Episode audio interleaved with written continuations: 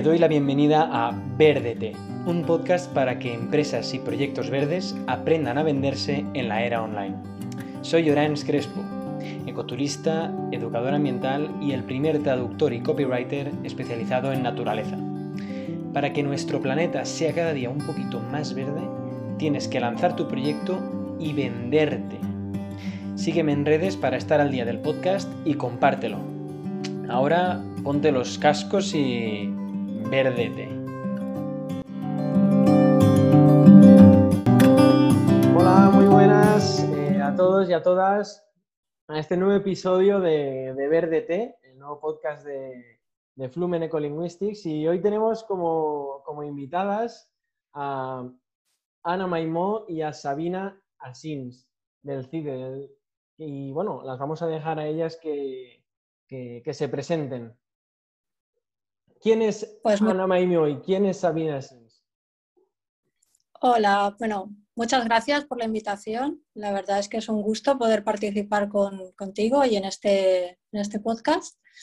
Bueno, nosotras eh, trabajamos en el CIDE, que es el Centro de Investigaciones sobre Desertificación, que es un centro mixto del CSIC, de la Universidad de Valencia y de la Generalitat Valenciana. Concretamente, el CIDE nos dedicamos a, estudiar los, procesos, eh, las causas de la desertificación. Y bueno, concretamente yo me dedico a las tareas de comunicación del, del CIDE. Y bueno, Sabina, si quieres explicar un poquito. Nada, yo soy Sabina Sins, eh, trabajo en el Departamento de Calidad Ambiental y Suelos del CIDE, soy científica titular y para nosotras va a ser un placer que conozcáis nuestra institución, nuestro centro, eh, que conozcáis el Consejo Superior de Investigaciones Científicas, que ofrece muchísimas oportunidades de trabajo a la gente, a la gente joven, a los investigadores, da las oportunidades para que podáis hacer allí tesis y a los colegios y a personas particulares que puedan venir también a conocer las instalaciones y saber en qué se invierte el dinero con el que ellos contribuyen a la hacienda pública. Además, para nosotras, bueno, y para todo el centro, este es un año muy especial porque, bueno, cumplimos 25 años desde que el CIDE empezó su andadura y, bueno, eh, vamos a realizar distintas actividades de divulgación y tenemos presencia en redes sociales, tanto en, en Twitter como en Instagram, también tenemos un canal en YouTube y a través de los cuales, bueno, tratamos de explicar eh, todas las investigaciones que, que realizamos. Así brevemente, muy brevemente, esta Qué es bueno. una presentación del CIDE. Qué bueno, genial que, que el CIDE se dedique a esa tarea de, de divulgar, ¿no? De divulgación, porque precisamente hoy venimos a hablar un poco de eso, ¿no? Porque mucha gente de, la, que nos estará viendo se dedica a divulgar aspectos eh, o temáticas sobre naturaleza. Sobre plantas, aves, eh, rocas incluso, ¿no? Y estar en ese punto medio entre el saber científico y por tanto la terminología científica, que ahora, que ahora hablaremos, y la divulgación para gente que no es especialista en estos, en estos ámbitos. ¿no? Entonces, esa, tarea de divulgación es, muy importante ¿no? para concienciar, sobre todo para concienciar, eh, para respetar a la, naturaleza y conservarla, ¿de acuerdo? Pero entonces vamos a empezar desde el principio. ¿Qué es eso, esa palabra que, acabo de decir? ¿Qué es la terminología? Venga, ¿quién se atreve? Venga, yo empiezo yo misma y luego Sabina me matiza. Eh, bueno, a ver, eh, todos hoy en día estamos más que conectados, eh, recibimos gran cantidad de información, a veces demasiada, y toda esa información eh, en algunos casos es información técnica, digamos, información especializada, que en el caso de la investigación científica eh, hay que tener en cuenta que cada vez es más la producción científica que se produce y toda esa producción científica, todo ese lenguaje científico requiere de terminología, de términos que puedan ser utilizados de forma universal y de forma inequívoca. Es decir, que cuando nos refiramos a un determinado concepto, tengamos claro a qué nos estamos refiriendo y todos sepamos exactamente a qué es a lo que nos estamos refiriendo. Y para ello utilizamos unos determinados términos con los cuales eh, los utilizamos como un código común. Esto sería la, terminología o tecnicismo. a mí me gustaría apuntar además el problema que hay que va por delante la terminología a su aceptación en los diccionarios de las distintas lenguas. Por ejemplo, la Real Academia Española, eh, hoy por casualidad he buscado un término mm, que era antracología, y es una profesión, es una disciplina, es una, una rama de la ciencia y el diccionario de la Real Academia Española no lo contempla.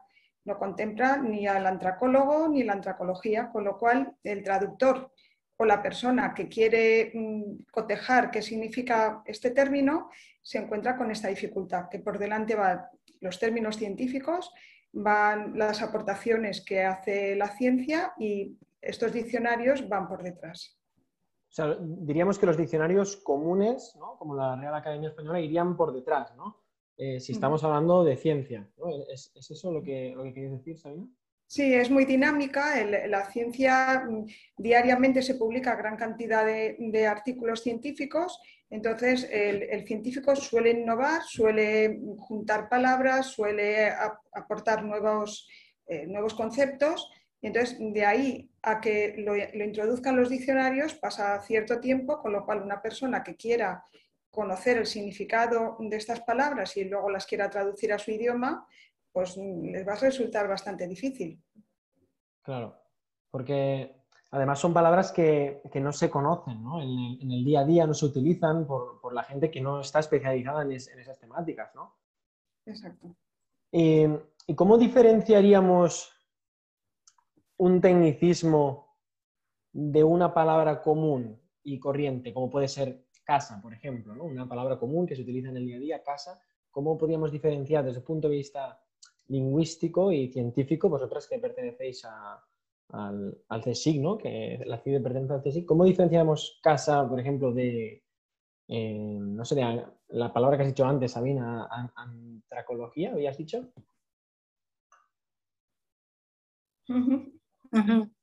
Sí, bueno, a ver, eh, claro, el hecho de que nosotros utilicemos una determinada terminología en base a unas convenciones que en la comunidad científica se han establecido.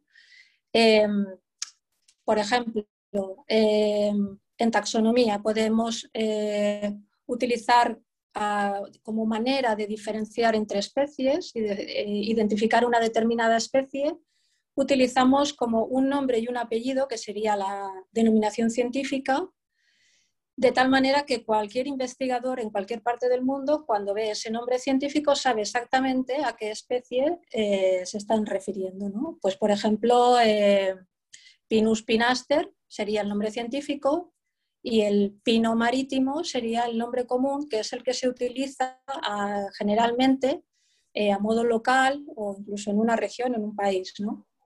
Entonces, el, distinguir el tecnicismo del nombre común sería algo así como distinguir el, nombre que cualquier investigador va a reconocer respecto al nombre que localmente la gente de una determinada zona emplea para esa misma especie, esa planta, ese árbol o, un animal. Esa sería la, diferencia.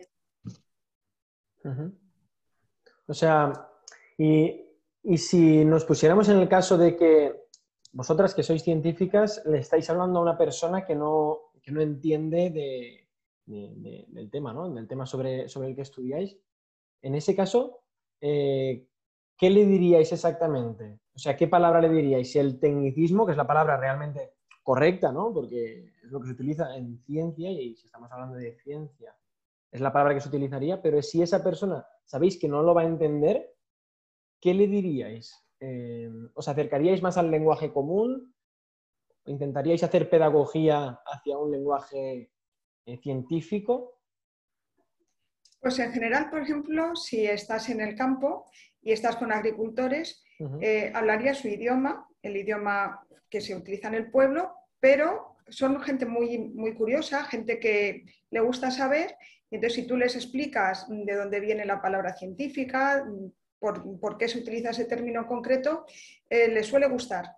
Quiero decir que la gente, si tú transmites bien lo que quieres mm, decir, la gente tiene interés por aprender. Entonces, no es incompatible el hablar, expresarte en lenguaje común, pero luego en un momento determinado poder introducir un término científico. Totalmente de acuerdo. De manera que vamos haciendo esa pedagogía, ¿no? Para que los términos científicos se vayan asentando en la, mente de, de, la ciudadanía, podríamos decirlo así, ¿no?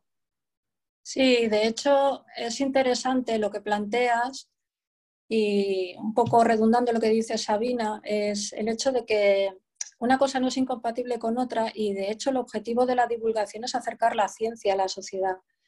Entonces el hecho de que utilices eh, una terminología más accesible no significa que en un momento dado no puedas utilizar un determinado término científico que expliques a continuación, de tal, de tal manera que la persona que está recibiendo el mensaje eh, entienda lo que le estás diciendo y al mismo tiempo adquiera nuevos conocimientos y pueda llegar a entender, y ya no solo referido al nombre científico de una planta o de un animal, sino también a conceptos, a conceptos que hoy en día se utilizan ampliamente, pero que quizás no se entiendan o no sean utilizados adecuadamente según el, contexto, porque esos términos fueron definidos eh, en base al consenso de la comunidad científica en una definición concreta, pero que quizás en el ámbito más divulgativo pueda ser que no acabe de utilizarse adecuadamente. ¿no? Entonces, el hecho de que se utilice el término científico y, un término un poco más accesible explicando, creo que es eh, algo que no es incompatible y de hecho va en el sentido de la divulgación. Me encanta, me encanta la respuesta porque precisamente es como yo pensaba, ¿no? Me, lo, habéis, eh, lo, habéis, confirmado. Yo, como, experto en, lenguas ¿no? y en escritura, también pienso que hay que, hay que un poco barajar las dos, las, dos, eh, las dos patas, digamos, la pata científica y la pata más divulgativa o ciudadana, de, que comentaba Sabina, de hablar en el idioma de, esa persona, de la persona o del público al que, al que nos dirigimos. Y ahora ya centrándonos más en aspecto puramente lingüístico, si la persona que nos está escuchando eh, necesita traducir sus textos, o, bueno, o simplemente redactar, da igual, no tiene por qué ser traducir. ¿Cómo le recomendáis eh, que traduzca eh, estos términos? ¿Puede haber diferentes interpretaciones de un, de un tecnicismo? Sí, y de hecho las hay. Entonces, mm, yo, por ejemplo, en ciencia del suelo, que es en lo que trabajamos nosotros, recomendaría que utilizaran los glosarios que eh, hacen determinadas sociedades científicas o organismos internacionales, porque ahí una persona que quiera traducir un idioma puede eh, encontrar muy bien la definición exacta, lo más acertada posible, que esa sociedad científica ha acordado. Por ejemplo, para suelo, la Sociedad Española de la Ciencia del Suelo tiene un glosario muy bueno, ¿eh? o determinados proyectos, pues el, el, tiene otro glosario muy acertado. Entonces, mm, si tú, además de esto, lees a especialistas que están trabajando en ese campo, a los mejores especialistas nativos, que ya ellos utilizan las palabras más adecuadas, yo creo que así un buen traductor puede enriquecer mucho, eh, acercarse mucho a la definición exacta de la palabra que está buscando. Sí, de hecho también eh, consultar los textos divulgativos de los propios investigadores, eh, porque incluso eh, hoy en día los investigadores también hacen mucha divulgación y, preparan textos, tienen sus propios blogs o sus propias redes sociales. Y ahí ellos también hacen esa, tarea de, traducción. Entonces, podría ser como una especie de etapa intermedia que, podría, que podrían utilizar los traductores que quieren dirigirse a, a otros públicos, ¿no? Sería como también una, herramienta que se podría utilizar. Es, muy bueno este consejo que habéis dado, ambas, porque de hecho es uno de los pilares de la traducción. uno de los pilares de la traducción es basarse en otras personas que o bien ya hablan el idioma hacia el que te diriges, el idioma, la lengua meta, o bien eh, ver textos ya previamente traducidos, ¿no? Entonces, eh, es, un muy buen consejo desde un punto de vista lingüístico. Y me gustaría que ahondarais un poco en, dar ejemplos de, glosarios o diccionarios, no sé, pero en relación a, terminología lingüística. Eh, Sabina ha comentado uno de, en cuanto la a sociedad española, sí, de suelos. Eh, ¿Conocéis algún otro respecto? Estamos hablando de terminología eh, relacionada con, la naturaleza, ¿no? Es decir, plantas, mm. rocas, fauna, hongos, no sé. ¿Conocéis algún por lo general, por lo general también la Unión Europea, cuando edita algún, algún libro, alguna monografía, en las primeras páginas también especifica ¿A qué se refiere eh, cuando quiere decir algo? Incluso, pues no sé, el Instituto Nacional de Estadística, cuando dice por vivienda secundaria nos referimos a esto, por censo de población. O sea que las, yo creo que, o la FAO, la FAO eso lo hace muchísimo. Cuando tú en una determinada disciplina conoces las instituciones que publican sobre ese tema, los organismos internacionales o nacionales, ir a buscar siempre las definiciones porque es donde, donde se ajusta mucho a lo, que, a lo que se quiere decir con el en ese tema. Sí, y en ese sentido también me parece interesante eh, tener en cuenta que en ciencia el idioma que se utiliza generalmente es el inglés. Eh, entonces, en la tarea de traducción no solo hay que tener en cuenta la traducción del término, lo que significa, sino también el hecho de traducirlo al español, en el caso de que se quiera traducir al español. O sea, hay una doble tarea de traducción, porque a veces hay conceptos que en inglés se refieren a una determinada cosa, que luego la traducción, eh, localizar vocablos en castellano que, quieran decir lo mismo no es tan directo. Eh, entonces, ahí también hay, hay, que tener en cuenta esa tarea de, la doble traducción del inglés al castellano, teniendo en cuenta el, concepto científico que se está queriendo traducir. O sea, que eh, has comentado localización, ¿no? localizar al, mercado, en este caso al mercado hispano. Eh, ¿Esa localización te refieres a que cada país eh, hispano puede tener un término diferente? No, pero el término en inglés, eh, a veces uno tiende a hacer traducciones directas en base a la forma de razonar que tenemos cada uno en nuestro idioma. Y eso a veces no es tan directo. Entonces hay determinados eh, términos que hay que tener en cuenta. Esa, por eso la importancia y lo que comentaba Sabina del glosario a qué se están refiriendo exactamente cuando se utiliza un determinado término, porque a lo mejor la traducción de ese término al castellano o al español no es exactamente la que uno pensaría que, tendría que utilizar. Por eso es muy importante saber la definición y saber qué es lo que te están definiendo. Sí, pero además, Llorens, tú también tienes razón al decir que luego dentro del, castellano eh, depende también si es orientado a América Latina o al lenguaje que utilizamos, porque sí que es verdad que luego hay muchos localismos, palabras que al traducir sí que tienes que pensar bien a qué, a qué público vas dirigido.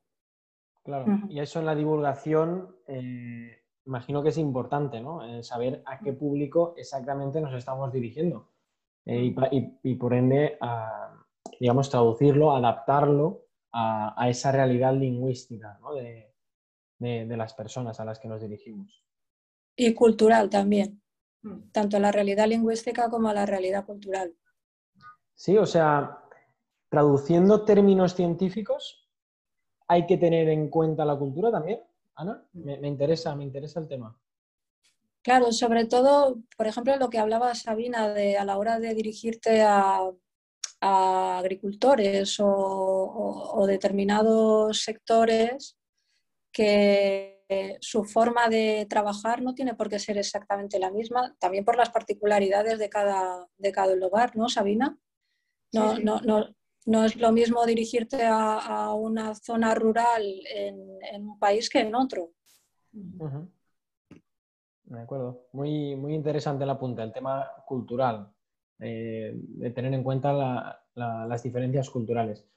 Y vamos a pasar ya a, una, parte más práctica, ¿de acuerdo? Si, os parece. La persona pues, que, nos está escuchando dirá, vale, es muy bonita la teoría, pero vamos, pero yo tengo que traducir eh, un texto, ¿no? Y ¿qué me recomendáis hacer ahora mismo? Es decir, ¿podríais decir tres consejos eh, aplicables, aplicables, accionables, ¿no? que, se puedan, que se puedan aplicar hoy mismo, ¿no? A la hora de redactar y traducir la, terminología científica. Bueno, uno, quizás lo habéis comentado ya, ¿no? mirar glosarios, ¿no? Este sería un buen, un buen primer paso, un buen primer consejo de mirar glosarios que están abiertos a, a cualquier persona, son públicos y por tanto eh, ir a esos glosarios que están especializados en la materia y por tanto tienen un nivel de fiabilidad muy alto, ¿no? Ese sería quizás el primer consejo, si os parece. Y, si queréis eh, decir dos consejos más a la hora de, redactar y traducir esta terminología.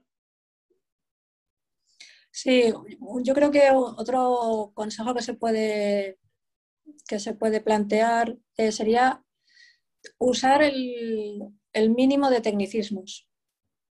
Quiero decir, si si el hecho de que un texto eh, contenga más o menos tecnicismos no le va a dar más o menos rigor o más o menos credibilidad porque uses más o menos tecnicismos.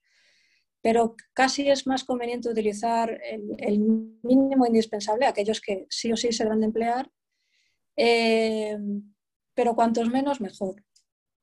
Eso sería quizás otra, otro apunte, ¿no? Muy bueno. Yo por mi parte apuntaría el contacto con la persona que te ha encargado la traducción o el texto en concreto.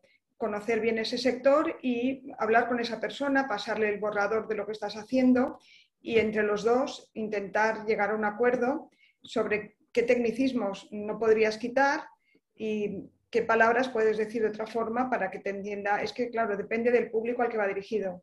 Si es un artículo científico en una revista de nivel de alto impacto, pues desde luego no puedes quitar mm, las palabras técnicas, pero si es un artículo de divulgación, es alguna entrevista en prensa, ahí sí que puedes mejorar el, nivel de, coloquialidad de, las palabras.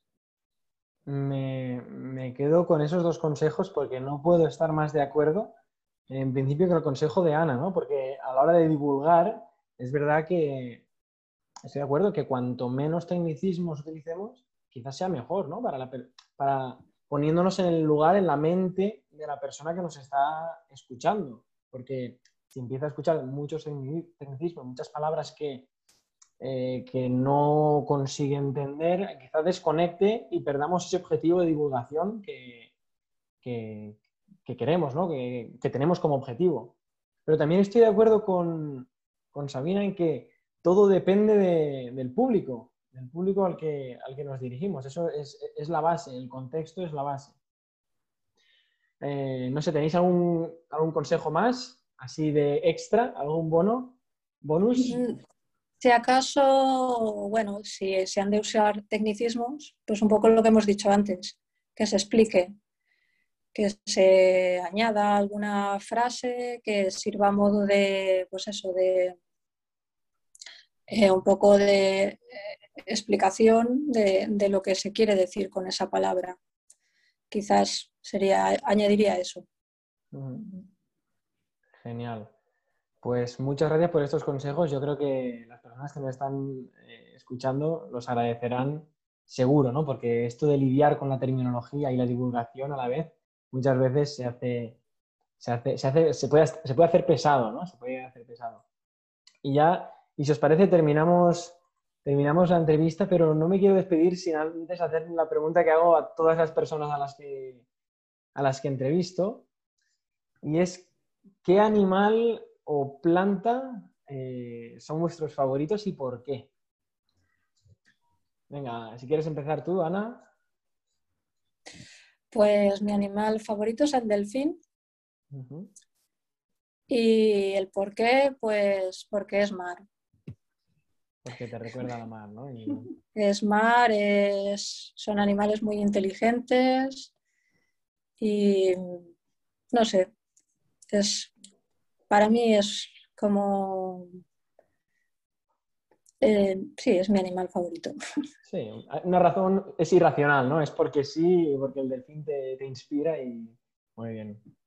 Así es. Qué bueno. Qué bueno. ¿Y tú, Sabina? Pues a mí me gusta mucho como planta el cultivo del arroz, porque es un paisaje muy dinámico, cambiante en todas las estaciones, de todo el ciclo de su cultivo. Además, eh, lleva mucha biodiversidad asociada, aporta mucha biodiversidad también al ecosistema y todos los animales que van vinculados a la albufera. Me gustan el coiber, me gusta la garza real, me gustan los patos, eh, ahora ahí vienen los flamencos que se han quedado anidando en la albufera, con lo cual me gusta el arroz y los patos de la albufera. O sea, todo el ecosistema ¿no? que, crea, que crea el arrozal. Qué bueno, qué bueno. Pues, pues nada, muchísimas, muchísimas gracias por participar en este podcast y en esta entrevista en concreto. Eh, ha sido todo un placer y creo que vuestros consejos eh, van, a, van, a, ser muy útiles para, para la gente que, que, se ponga a redactar sobre, sobre estos temas tan peliagudos a veces y difíciles de tratar. Así que nada, eh, muchísimas gracias y bueno, y podéis decir si queréis antes de irnos dónde encontramos el, al CIDE, ¿no? Habéis comentado antes que tenéis redes sociales, pero eh, ¿qué redes sociales son? ¿Cómo, cómo llegar hasta, hasta aquí? Bueno, agradecerte a ti la oportunidad que nos, que nos has dado. Eh, divulgar ciencia también es esto que hemos hecho hoy, así que eh, muchas gracias. Y bueno, eh, nos pueden encontrar en nuestra web, que es www.uv.es barra CIDE. Y en redes sociales nos pueden encontrar en Twitter y en Instagram y nuestro usuario es eh, arroba CIDE investiga. Perfecto. Pues sabemos Muchísimas gracias, Llorens. ¿eh? estáis todos invitados a visitar nuestras instalaciones, especialmente este año que cumplimos 25 años al servicio de la sociedad valenciana nacional e internacional. Muchísimas gracias. Chao. Hasta